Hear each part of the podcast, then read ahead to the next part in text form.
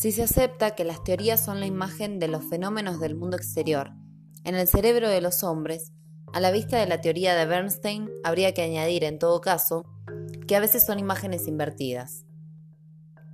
Es la suya una teoría sobre la implantación del socialismo mediante reformas sociales, formulada después del completo estancamiento de la reforma social alemana una teoría del control del proceso de producción formulada después de la derrota de los metalúrgicos ingleses. Una teoría de ganar la mayoría parlamentaria formulada tras la reforma constitucional de Sajonia y los atentados contra el derecho de sufragio universal. Sin embargo, el aspecto central de las tesis de Bernstein no es, a nuestro juicio, su concepción de las tareas prácticas de la socialdemocracia, sino lo que dice acerca del desarrollo objetivo de la sociedad capitalista, que se encuentra en estrecho contacto con dicha concepción. Según Bernstein, el desarrollo del capitalismo hace cada vez más improbable su hundimiento general, debido a que, por un lado, el sistema capitalista muestra cada vez mayor capacidad de adaptación, y por otro lado, la producción se diversifica cada día más, la capacidad de adaptación del capitalismo se manifiesta, según Bernstein, en, primero, la desaparición de las crisis generales, gracias al desarrollo del sistema crediticio, las alianzas empresariales y el avance de los medios de transporte y comunicación. Segundo, la resistencia demostrada por las clases medias a consecuencia de la creciente diferenciación de las ramas de la producción, y del ascenso de amplias capas del proletariado a las clases medias. Tercero y finalmente, la mejora de la situación económica y política del proletariado como resultado de la lucha sindical. La conclusión de todo esto es que la socialdemocracia ya no debe orientar su actividad cotidiana a la conquista del poder político, sino a la mejora de las condiciones de la clase obrera dentro del orden existente la implantación del socialismo no sería consecuencia de una crisis social y política, sino de la paulatina ampliación de los controles sociales y de la gradual aplicación de los principios cooperativistas. El propio Bernstein no ve nada nuevo en sus proposiciones. Al contrario, cree que coinciden tanto con determinadas observaciones de Marx y Engels como con la orientación general de la socialdemocracia hasta el presente. En nuestra opinión, en cambio, es difícil negar que las concepciones de Bernstein en realidad contradicen abiertamente las tesis del socialismo científico. Si el revisionismo bernsteiniano se redujera a afirmar que el proceso de desarrollo capitalista es más lento de lo que se pensaba, ello no implicaría más que un aplazamiento de la conquista del poder político por parte del proletariado, en lo que todo el mundo estaba de acuerdo hasta ahora su única consecuencia sería un ritmo más lento de lucha. Pero este no es el caso. Bernstein no cuestiona la rapidez del desarrollo capitalista, sino el desarrollo mismo, y en consecuencia la posibilidad misma de la transición al socialismo. La teoría socialista mantuvo hasta ahora que el punto de partida para la transformación socialista sería una crisis general y catastrófica, perspectiva en la que hay que diferenciar dos aspectos, la idea fundamental y su forma externa. La idea fundamental es que el capitalismo, víctima de sus propias contradicciones internas, llegará a desequilibrarse, a hacerse imposible. Había buenas razones para pensar que esa coyuntura se daría en la forma de una crisis comercial general y estremecedora, aunque esto es de importancia secundaria a la hora de considerar la idea fundamental. La justificación científica del socialismo reside principalmente, como es bien sabido, en tres consecuencias del desarrollo capitalista. En primer lugar y ante todo, la anarquía creciente de la economía capitalista, que convierte su decadencia en inevitable. En segundo lugar, la progresiva socialización del proceso de producción, que da lugar al germen del futuro orden social. Y en tercer lugar, la organización y la conciencia de clase crecientes del proletariado, el cual constituye el factor activo de la revolución venidera. Bernstein, al afirmar que el desarrollo capitalista no se aproxima a una crisis económica general, niega el primero de estos pilares del socialismo científico. No rechaza una forma concreta de hundimiento, sino el propio hundimiento. Bernstein dice explícitamente, Podría argumentarse que cuando se habla del hundimiento de la sociedad actual, se está pensando en algo más que en una crisis económica general y más fuerte que las anteriores. Esto es, se está pensando en una quiebra total del sistema capitalista a resultas de sus propias contradicciones. A lo cual contesta él mismo.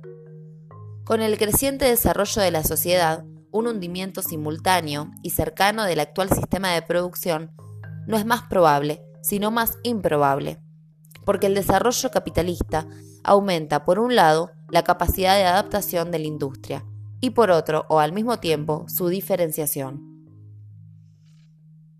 Surge aquí la gran cuestión.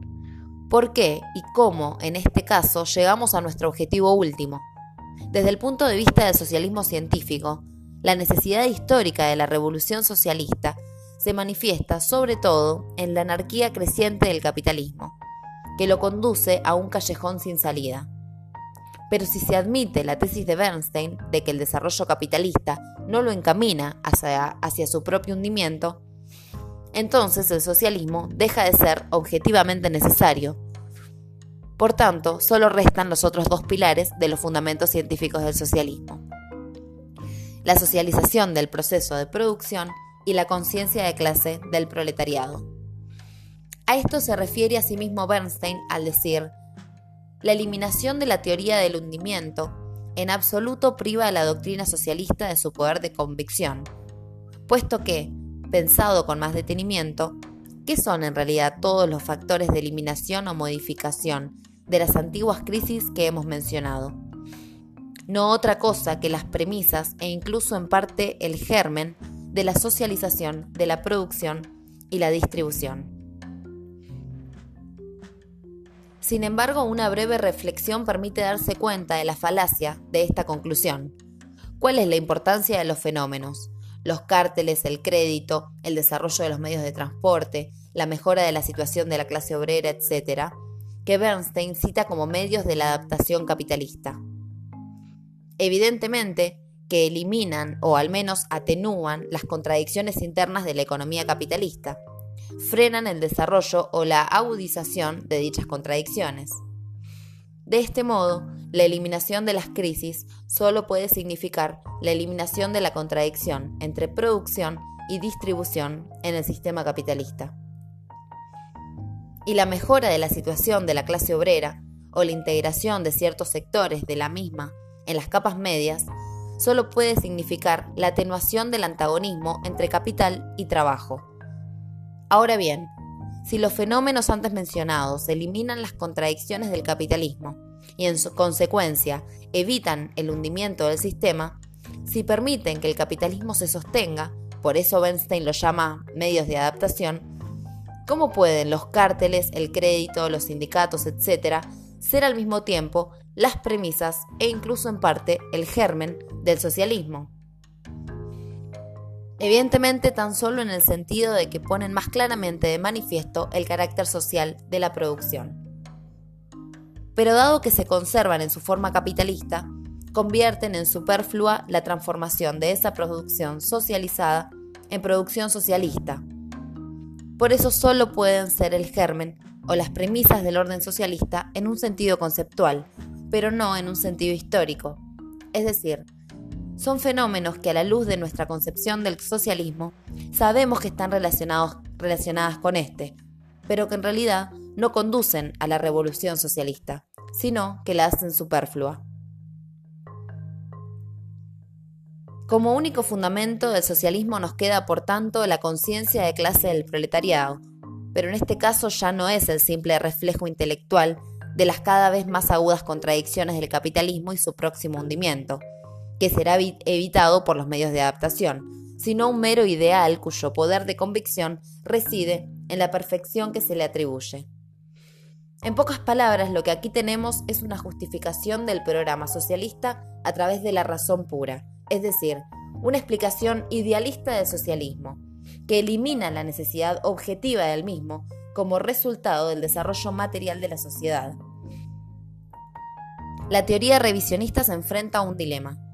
O bien la, transformación socialista es, como se admitía hasta ahora, la consecuencia de las contradicciones internas del capitalismo, que se agudizarán con el desarrollo capitalista, rematando inevitablemente en un momento dado en su hundimiento, siendo entonces inútiles los medios de adaptación y correcta la teoría del hundimiento, o bien los medios de adaptación evitarán realmente el hundimiento del sistema capitalista y de este modo permitirán que éste, al superar sus propias contradicciones, se mantenga. Con lo cual, el socialismo deja de ser una necesidad histórica y pasa a ser lo que sea, excepto el resultado del desarrollo material de la sociedad. Este dilema lleva a otro. O el revisionismo tiene razón en lo relativo al desarrollo capitalista y por tanto la transformación socialista de la sociedad es una utopía, o el socialismo no es una utopía y entonces la teoría de los medios de adaptación es falsa. En resumidas cuentas, esta es la cuestión.